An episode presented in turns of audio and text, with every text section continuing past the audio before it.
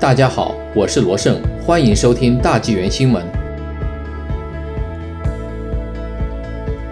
机器人进入加拿大职场，中层管理人员减少，越来越多机器人正在进入加拿大职场。不过，有数据显示，很多这类的职场雇员不但没因此减少，反而增多了。位于亚伯塔省埃德蒙顿的商业清洁公司 UltraShine 的监工施雷斯塔有一个名为 Bob 的机器人，帮助他的团队从事清洁工作。施雷斯塔不担心机器人会取代他的职位，因为公司仍在增加雇员。据 CBC 在四月二十五日刊登的一篇文章，机器人没有取代 UltraShine 的任何员工，该公司一直在扩张。加拿大统计局的数据显示，类似的故事在全国各地的其他企业中一直在发生着。施雷斯塔表示，机器人是一种省时工具，可以帮助他的清洁工团队提高效率。加拿大统计局的工作场所数据显示。那些公司在采用机器人后的一至五年间，其员工人数比引入机器人之前增加了百分之二十。统计局研究员 Dixon 的分析着眼于一九九六年至二零一七年收集的数据，追踪了加拿大公司投资机器人后对工人的影响。他说，平均而言，采用机器人的公司实际上已经扩大了员工队伍。Dixon 说，机器人可以提高加拿大公司的生产率，但是也带来了挑战。尤其是对于那些可能看到自己的技能已过时的工人，机器人使中层管理人员减少。迪克森的研究发现，尽管加拿大的公司在投资机器人后倾向于雇佣更多的人，但雇员结构发生了变化。公司雇佣了更多低技能和高技能的工人，中级技能的工人和管理人员在减少。经济学家称之为工作两极分化现象。随着公司生产力的提高和扩展。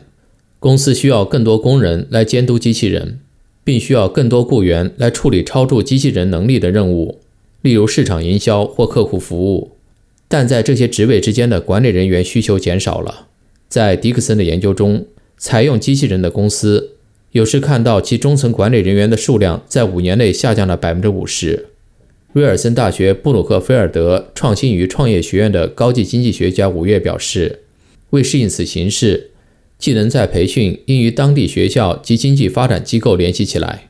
滑铁卢大学经济学教授布里特表示，病毒大流行是加拿大公司投资新技术并提高生产力的机会，但是这需要合适的政府政策支持。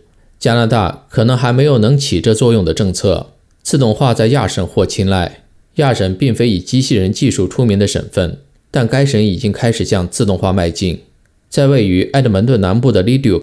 姐妹公司 Confine Space Robotics） 和 Spence Corrosion 正在使用机器人改善容器的喷砂和涂层，因为灰尘、黑暗和缺氧，在狭窄的空间内喷砂对人类来讲是困难而危险的工作。